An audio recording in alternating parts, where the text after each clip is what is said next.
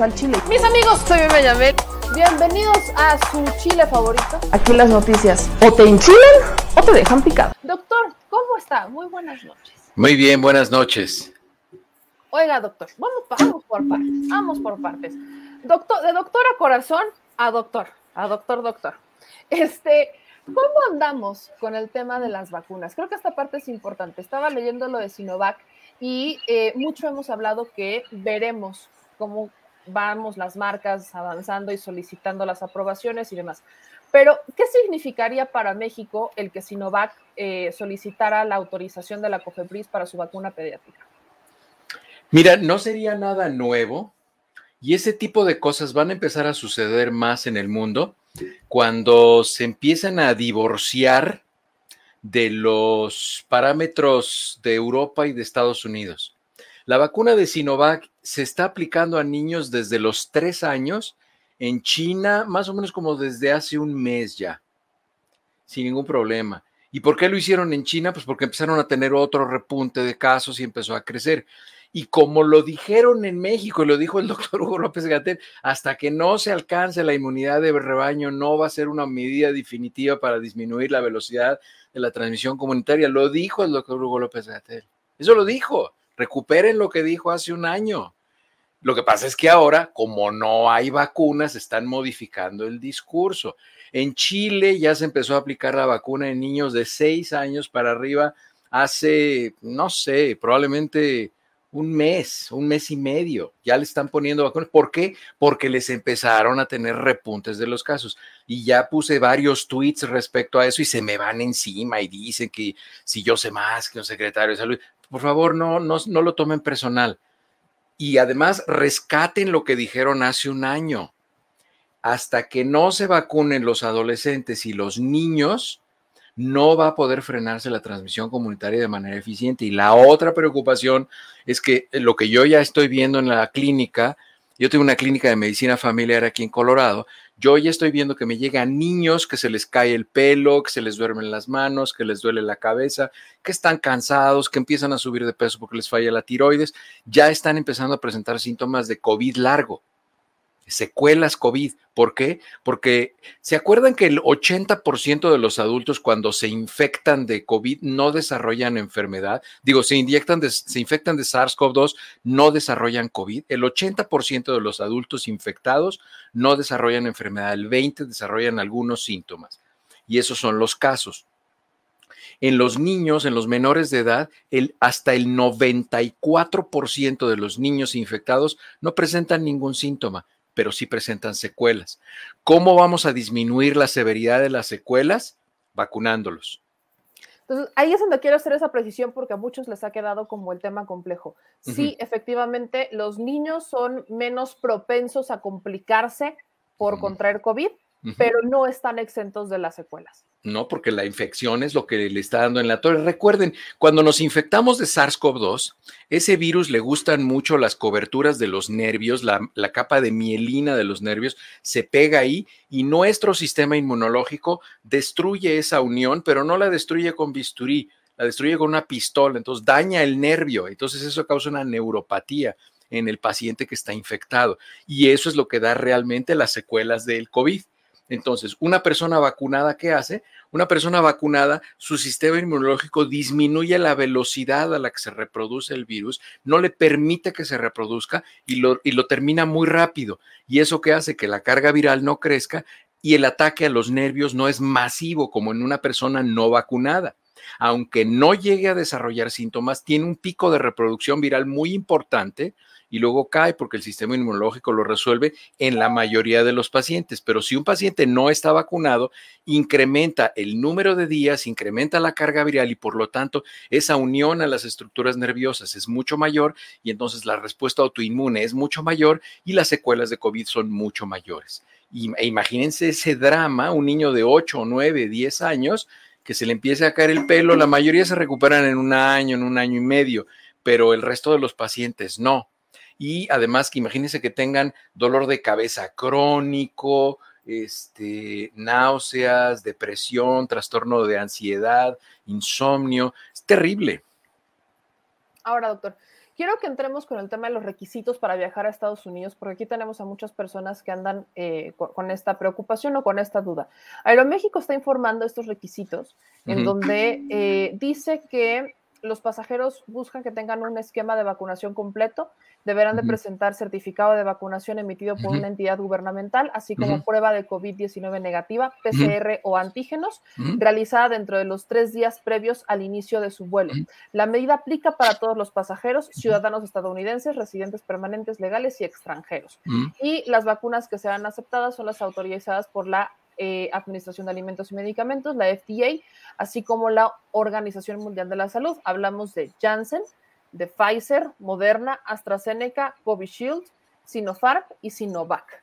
Y dice eh, que los viajeros no vacunados, ya sean ciudadanos estadounidenses, residentes legales o excepciones, tendrán que mostrar una prueba de COVID-19 negativa realizada un día previo a su vuelo.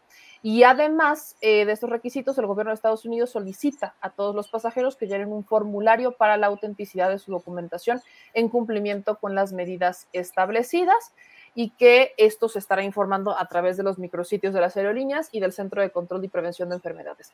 Ahora, aquí me queda una duda, doctor. Dice que a los que no estén vacunados les solicitarán esta prueba. Entonces, dejaron abierto el tema de las vacunas para aquellos que pudieran no estar vacunados, que solamente presenten su prueba de COVID negativa eh, un día previo al vuelo? Es que todavía no hay información oficial al respecto. Es exactamente como tú lo dijiste y yo puse un tuit al respecto hice una investigación y no hay una página oficial del gobierno de los Estados Unidos que diga eso que acabas de decir tú de las vacunas de la FDA y de la OMS. No dice eso. Eso no lo han decidido aquí en Estados Unidos y no lo pueden decidir. Hay una guerra comercial muy fuerte, te lo dije la semana pasada. No hay medicinas, ¿por qué? Porque China las está frenando. ¿No quieres mis vacunas? Perfecto, no te doy las medicinas tampoco. Entonces, hay una guerra muy importante. Esas son decisiones que están tomando de parte de las aerolíneas. No sé por qué, no sé si desde las aerolíneas quieran hacer una hipérbola para pegarle a, a, alguien que decidió comprar cierto tipo de vacunas. No lo sé, no lo sé. Los pleitos políticos y de dinero en eso yo no me meto, pero tampoco soy tonto y me doy cuenta. Entonces, pero no tiene nada que ver con la salud pública. Eso no tiene nada que ver con salud pública. Nada tiene que ver. Y por eso, bueno, pues yo entiendo, por eso México fue ahora a la reunión esta y le dijeron a esta de la Organización Mundial de la Salud, que vi que ahí ponían unos tweets ahí Marcelo Ebrard, que él había hablado con este Gebreyesus y le había dicho que este que tenían que autorizar todas las vacunas, que cuál era el problema, ¿no? Entonces, eh, yo sé que no es de que la autoricen ya porque se lo pidió o porque algún presidente mandó, hay protocolos, pero ya se tardaron más de lo usual y, hay muchas patadas abajo de la mesa.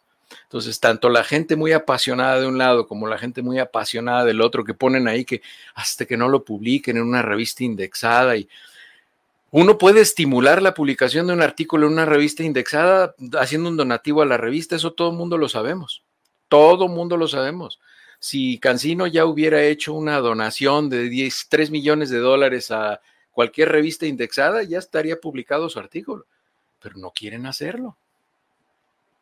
Hablando de eso, me estaba acordando que hoy sacamos una nota en el portal sobre una crítica, queja que hace Sputnik B hoy uh -huh. en, en, las redes sociales. Y creo que aquí podríamos ilustrar perfectamente el, de lo que estamos hablando. Les pongo el tuit original y el traducido. Eh, desde la cuenta oficial de Sputnik B dice, el asombroso poder de Pfizer para silenciar a los medios occidentales ilustrado en dos historias de actualidad.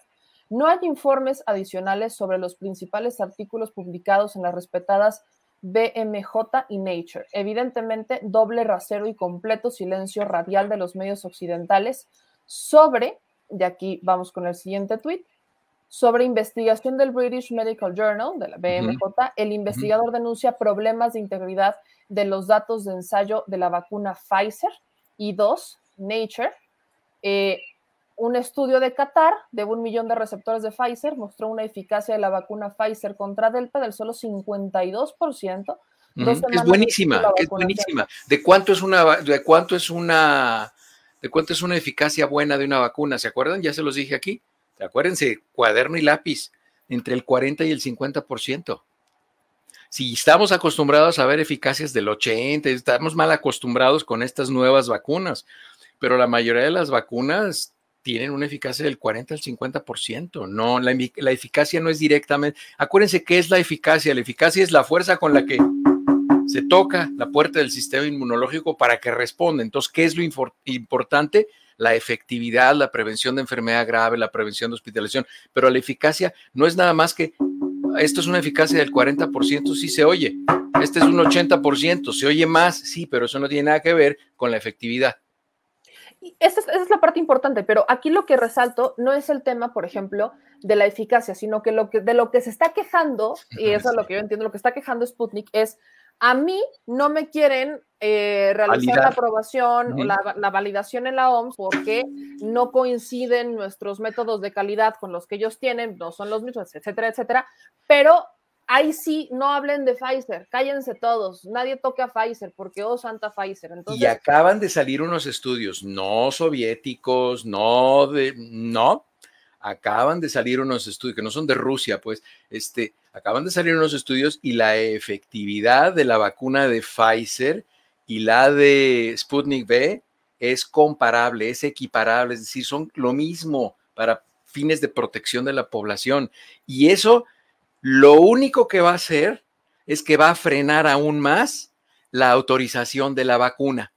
Es lo único que va a hacer. O sea, al contrario de acelerar eh, el proceso para Sputnik, lo que va a hacer es que todavía va a ser más ríspido que se haga la autorización. Y es exactamente lo mismo. Por eso es que, por eso es que Cancino, por ejemplo, está tan callado y no dice nada. Esa es una estrategia.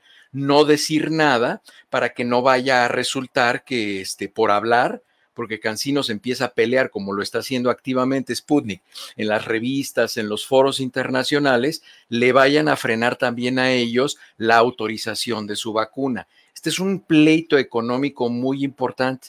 Entonces, países como Qatar, eh, como Chile, China, están haciendo, eh, otros países están haciendo estudios independientes equiparables y van a presentar toda esa información. Por eso les decía que una de, los, de las cuestiones que vamos a ganar ahora con que vamos a ganar ahora con esta pandemia, una, una ganancia adicional que vamos a tener va a ser que probablemente va a haber una integración mucho más eficiente de la medicina occidental con la medicina oriental.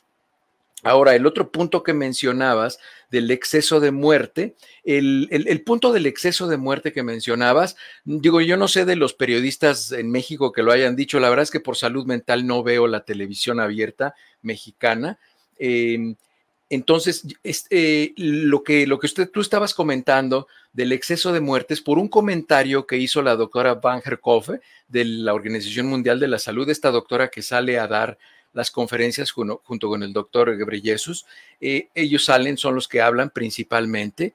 Eh, la doctora hizo un comentario respecto a que ya se habían alcanzado 3 millones de muertos en el mundo asociados a COVID. Las muertes asociadas a COVID habían alcanzado 3 millones en el mundo.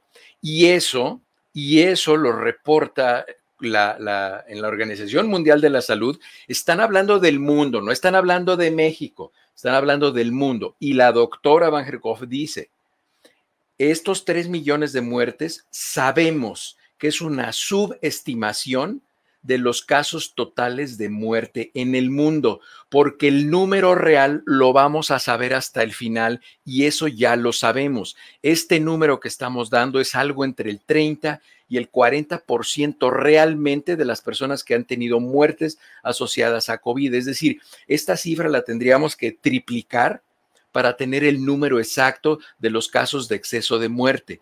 ¿Y eso qué es lo que hace? Eso lo que hace es que tiene un número aún mayor de personas que enferman de gravedad y de personas que mueren asociadas a COVID. ¿Y eso qué, eso qué significa? Pues hace imperativo imperativo que se universalice la aplicación de la vacuna. Mientras no esté vacunado por lo menos el 63% de la población, no vamos a alcanzar la inmunidad de rebaño ni en Estados Unidos, ni en México, ni en ninguna parte del mundo. Y si nos ponemos a pensar que hay uh, países, por ejemplo, de África, que tienen el 0.3% de su población vacunada, pues eso lo único que está haciendo es que está manteniendo la, la, este, la pandemia la está manteniendo viva, no está disminuyendo la velocidad a la que se está desplazando la pandemia. Pero esto del exceso de muerte que lo quieren utilizar como que están escondiendo los números o que los están disfrazando, que los están maquillando, eso no es así, no es una intencionalidad, es una consecuencia que siempre sucede durante una epidemia, incluso durante un brote local. Por ejemplo, durante un brote de dengue, vamos a decir que hubiera un brote de dengue en Guanajuato o en Jalisco o en Veracruz,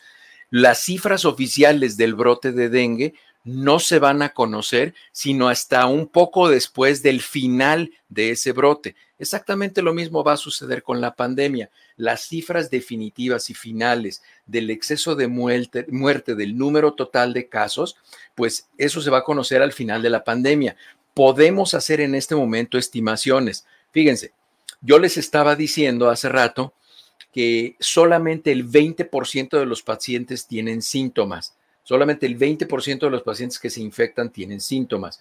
Entonces, ustedes consideren que ese número que les dan del total de los pacientes que se hicieron una prueba de PCR y fueron registrados como casos COVID son solamente el 20%. Para que ustedes tuvieran el número total de contagios, necesitarían multiplicar esa cifra por cuatro y ahí ya verían el número total de personas que se han infectado. Es decir, ahorita no sé cuántas personas haya enfermas, no sé, no conozco la última estadística de México, pero vamos a decir que sean dos millones de personas este, infectadas o de casos o de gente que enfermó de COVID en México. Eso lo tendrían que multiplicar por cuatro para saber el número real de personas que se han infectado o tener un número más aproximado.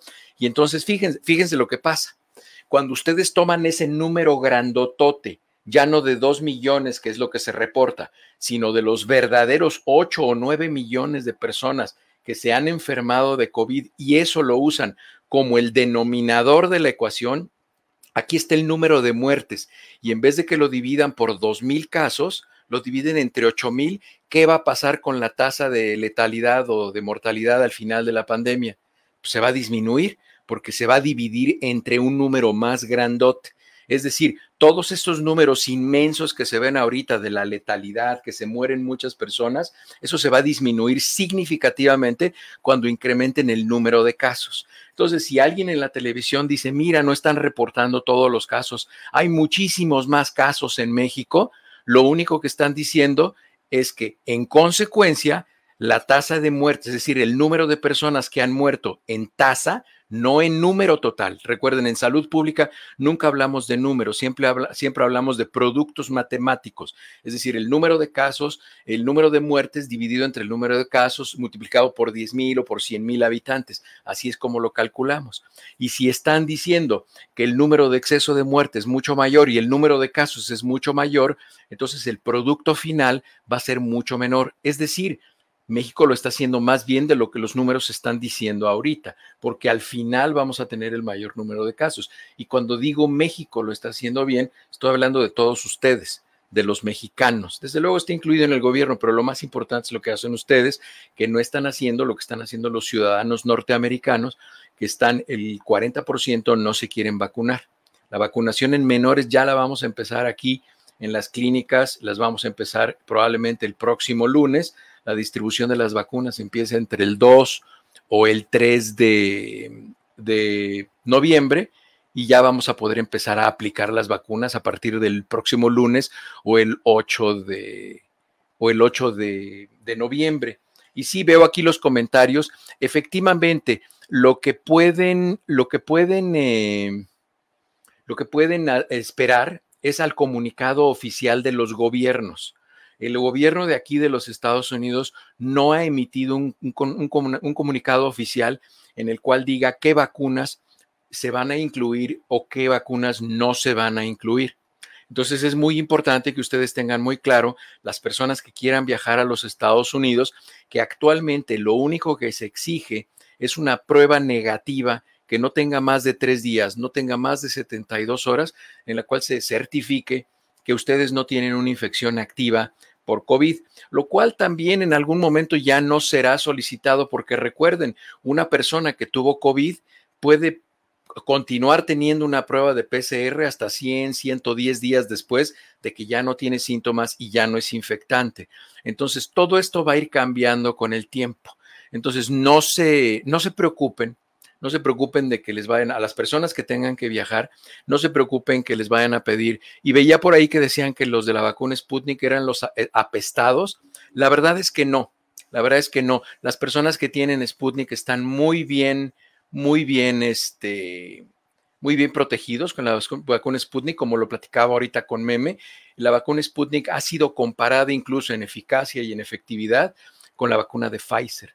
Entonces, eh, no tienen de qué preocuparse como individuos. Ahora, si quieren viajar, pues ya habrá un momento en el cual les dirán que sí, que esa vacuna sí sirve, pero créanme, yo se los he dicho aquí, y híjole, nada más porque no apuesto, pero casi les apostaría que lo van a aprobar antes de que se den cuenta. Y va a ser mucho más ahora que la vacuna de Pfizer es la que está autorizada para menores de edad. Por eso es que Sinovac está empezando a hacer estos protocolos de autorización para menores, porque el mercado, el mercado para los menores de edad es inmenso y entonces no quieren quedarse atrás.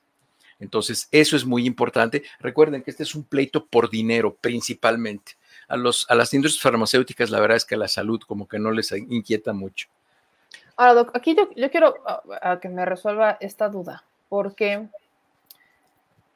tenemos esta página que es del Departamento de Estado de Estados Unidos, State, y acá justamente está diciendo que eh, dice frequently asked questions on COVID-19, o sea, las, cuáles son las preguntas más realizadas sobre el COVID-19, vacunas y pruebas para eh, viajes internacionales. Y aquí está diciendo que efectivamente eh, a partir del 8 de noviembre, todo este visitante que venga del extranjero a través de, vuelos tendrá que estar eh, completamente vacunado y deberá de comprobar la vacunación, o sea, llevar su estatus de vacunación antes de abordar un avión.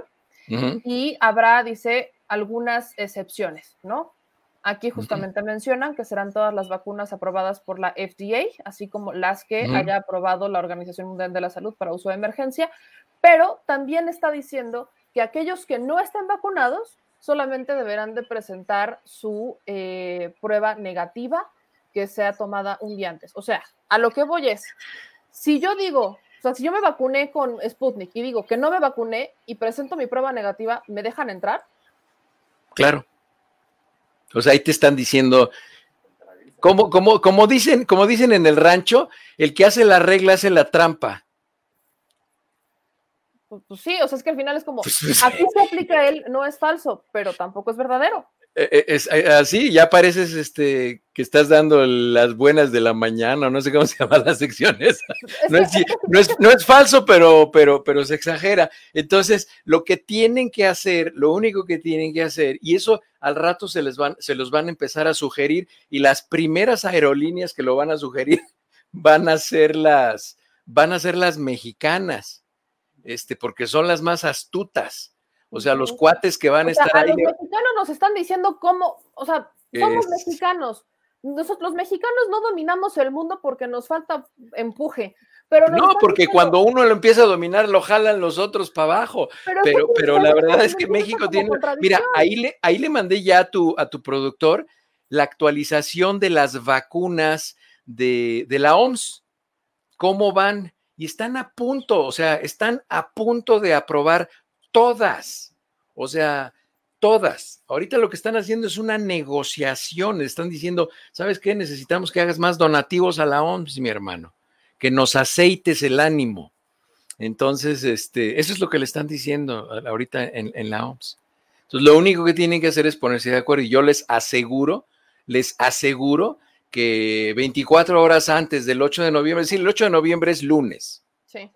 Entonces, este, eh, entonces van a, van a, este, déjame nada más escribirle. Era para... Eh, esta, parte es importante, por eso la, mencionaba, porque esta es la información oficial del gobierno de Estados Unidos, donde sí, efectivamente, a los que están vacunados les está diciendo compruébame que estás vacunado, completamente Ah. vacunado con alguna de las dosis que ha aprobado Estados Unidos, ¿no? Que excluyen hasta este momento Sputnik o Cancino. Pero también te está diciendo que si no estás vacunado, pues nada más tienes que presentar una prueba. O sea, en palabras marcianas, si te vacunaste con Sputnik y Cancino, pues no me digas que te vacunaste con Sputnik y Cancino, dime que no te vacunaste y tráeme una prueba negativa que te hagas hecho un día antes. Y en Exactamente, exactamente, exactamente. Entonces, ese es, ese, es, lo que van a hacer. Y, eso les va a dar oportunidad a seguir negociando con los laboratorios no norteamericanos o con los laboratorios no este, europeos para, para seguir haciendo sus negocios. Les, les ponía el ejemplo al principio. ¿Con qué laboratorio se pelearon primero los laboratorios norteamericanos? Los primer laboratorio con el que se pelearon fue con el británico, con el de la Universidad de Oxford, con AstraZeneca. ¿Por qué? Pues porque habían sacado, este, se habían salido de la Comunidad Económica Europea, habían hecho lo del Brexit. Por eso es que se estaban peleando con ellos. Y ahí ese fue el primer pleito que hubo. Por eso era importante y quería hacer esa, esa, puntualización ahí para que la gente pues, supiera, ¿no? Cómo, cómo están las cosas oficialmente. Exactamente. Ahora, voy con algunas preguntas que tenían por acá y me dicen, este, la leí arriba y me mencionan que si todavía, pese a estar vacunados y a estos tiempos de pandemia, se deben de mantener las medidas de sana distancia, de higiene y demás. O sea, que hasta cuándo va a cambiar o qué medidas hay que adoptar a estas alturas, ya con gente vacunada, ya con, tenemos en México 20, más de veintitantos mil casos, 28 mil casos activos actualmente, pero también tenemos una tasa de recuperados de más del 80%. Sí. Entonces, ¿qué medidas se deben de usar a estas alturas? Pues que la gente que está vacunada siga utilizando medidas de protección, la gente que no está vacunada que se vacune en cuanto tenga la oportunidad y eso es lo que va a lograr que la velocidad de la presentación de los casos sea menor, uno, y la segunda, que la severidad de las secuelas en las personas que no están, que están vacunadas sea mucho menor. Y la severidad de las secuelas en las personas no vacunadas va a seguir siendo pues, bastante lamentable, va a ser muy alta, ¿no? Entonces, este, alguien, yo veía que hay por ahí un periodista que le encanta hablar mal de las vacunas y sacaba una entrevista con, con la primer ministro de Nueva Zelanda y, y, es que es lo que a mí me da risa. Dicen, es que cuando le preguntaron de que por qué había rebrotes aún en las comunidades que estaban vacunadas, canceló la conferencia, oculta información. No, es que aplica lo mismo que yo he dicho para México y lo he dicho para Estados Unidos y lo he dicho para Inglaterra, para el Reino Unido. Lo digo para Nueva Zelanda. Los políticos no deben hablar de salud pública por una sencilla razón, porque no saben. Probablemente puedan contestar la primera pregunta, pero ya la segunda no, porque no saben de lo que están hablando. Entonces, la primer ministro de Nueva Zelanda, así sea la primer ministro de Nueva Zelanda y haya quien se le quiera hincar, es una política, no es una especialista, no es una salubrista, no es una persona que sabe de salud pública. Entonces, no tiene por qué hablar de eso. Cuando a ella le preguntan de la pandemia, debería decirle, a ver, por favor, usted que es mi secretario de salud, hable. Y ella, pero los políticos se les, les pica el rabo por hablar de todo. Sí. Y en todo el mundo. Sí, y luego dicen una cosa y mañana dicen otra, y esto está pasando en todo el mundo. Ahí tienen a Brasil, por ejemplo, digo, creo que un, un, ejemplo también muy claro es Brasil. Y nos bueno, pregunta. Es que Bolsonaro, Bolsonaro tiene dos neuronas, una para comer y otra para zurrar, o sea. Bueno, ahí, ahí están las excepciones. Dice Odette Iski, eh, ¿los profesores que nos vacunaron con Cancino podemos estar tranquilos? Pueden estar muy tranquilos, muy, muy tranquilos. Mire, Odette, póngase a pensar una cosa, usted que es maestra utilice la lógica. Vacunaron no sé cuántas millones de personas, principalmente maestros, en toda la República Mexicana. Y eso ya fue entre seis y ocho meses atrás. Decían que la eficacia y la efectividad de la vacuna se caía a los tres, a los cuatro, a los seis meses. Si así fuera, ahorita estaríamos viendo un repunte de casos en los hospitales o en muertos particularmente vacunados con cancino. Y no es así. ¿Por qué? Porque no es cierto. porque es una extraordinaria vacuna. Y se los he dicho aquí ya hace meses. ¿Qué vacunas son buenas de las que hay ahorita en el mercado? Todas. Todas. Aquí Francisco, no sé de dónde saca esta información, dice que la vacuna de Cancino, eh, al parecer, la inmunización solo dura seis meses. Exactamente. Al parecer, ¿de quién? O sea, ¿en qué fila de las tortillas? ¿En qué segundo tiempo de partido de fútbol con seis cervezas encima le pasaron esa información confidencial secreta? No es cierto eso, o sea, no repliquen información así. Esa no es información cierta. O sea, al parecer me dijeron, escuché y me comentaron que el tío de la vecina que no fue a la fiesta supo de un caso. Nos dice aquí Julio González, ¿me pasa algo malo si me vacuné con la primera dosis de Sputnik y al mes me vacuno con Janssen?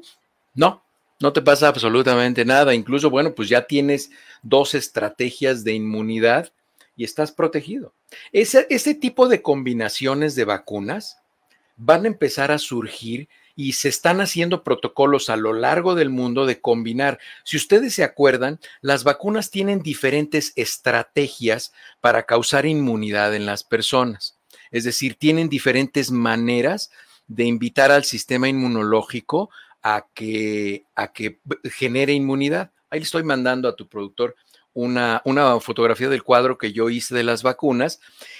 Y ahí van a ver en la segunda columna que dice estrategia antigénica. ¿Eso qué quiere decir? Esa es la manera en la cual esa vacuna invita al sistema inmunológico. Entonces, imagínense que toman una vacuna de RNA o ARN con nanopartículas y lo combinan con una de coronavirus SARS inactivado o con una de adenovirus o con, en fin, hacen una combinación así y entonces empiezan a medir qué grupo tiene mucho mayor protección.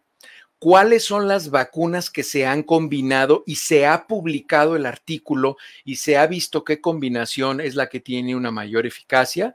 Fueron cuando se combinó Pfizer con AstraZeneca y se encontró, se hicieron cuatro grupos, es Pfizer, Pfizer, Pfizer, AstraZeneca, AstraZeneca, Pfizer y AstraZeneca, AstraZeneca.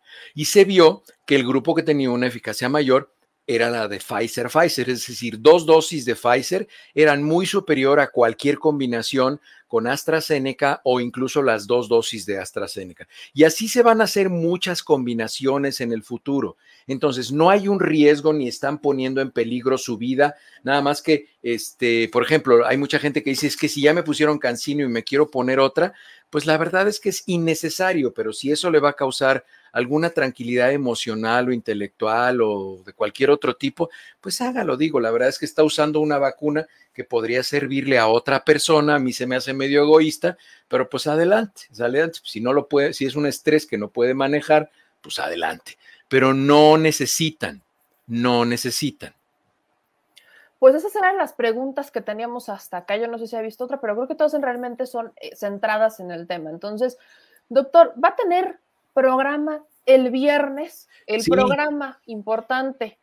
El, programa del viernes vamos a platicar acerca justamente de las vacunas, ya se va a autorizar, ya se van a autorizar las vacunas a menores, vamos a hablar acerca, fíjate que voy a hacer un programa respecto a todas las sustancias, porque me manda gente en Twitter, doctor, ¿qué opina de este video del Instituto de Investigación que sacó una conclusión irrefutable? Y me meto hice una página más pirata que, bueno, parece que lo hicieron en la portal de Santo Domingo, pero ellos aseguran que, que, este, que las vacunas tienen, la última que están diciendo es que tiene, ay, este, ay, ahorita te voy a decir, es, el, es la proteína fluorescente que tienen las libélulas en la cola, este, ¿cómo se llama? Tiene, tiene un nombre, este, como de, ay, mefistofilia, ya no me acuerdo cómo se llama, tiene así algo como, como relacionado con, con el fuego o con el demonio, entonces dicen que tiene eso la vacuna, que tiene fragmentos de eso. Entonces, pues han dicho que son de células fetales, lo cual no es cierto. Este, el cuate este que sale en la octava lo ha dicho, también saca cada cosa que bueno. También han dicho que tiene derivados del mercurio, también han dicho que tiene este, un montón de cosas. Entonces, voy a hacer un resumen de todo lo que han dicho y les voy a poner todas las fuentes de información donde se han hecho los estudios, porque todo eso que dicen Hay gente que por aquí, incluso lo veo aquí en el chat, que me ponen, es que el sistema VAERS en Estados Unidos tiene X número de reportes. Claro, porque si yo ahorita hablo y digo, a mí me pusieron la vacuna de Moderna y se me enterró una uña y yo se lo atribuyo a la vacuna, el sistema VAERS está obligado a, a reportarlo. Ellos no pueden decir, no, pues está usted bien atolondrado, ¿cómo va a ser eso? ¿Saben qué? Me pusieron la vacuna y a partir de ahí yo siento que me dio el cáncer de páncreas. Entonces lo tienen que registrar. Te digo, meme, que había por ahí un caso de un señor que le pusieron la vacuna Pfizer y un cuate que estaba en su familia, que era antivacunas, fue y reportó y dijo, es que él cuando salió a recoger las cosas al jardín cayó un rayo y le cayó a él y eso no le hubiera pasado si no hubiera sido por la vacuna de Pfizer. Y está reportado en el virus que hay un caso de un paciente que se vacunó con Pfizer y le cayó un rayo. Entonces, hay mucha gente que se mete al sistema virus y ve las 78 mil reportes de efectos secundarios, este, algunos de ellos letales, que la gente reportó como asociados a las vacunas y ellos asumen que ya están asociados con las vacunas. Entonces, o sea, porque, ¿y eso por qué lo hacen? Pues porque no saben cómo se maneja el sistema virus, ¿no? o sea, la gente no entiende, pero, pero en fin.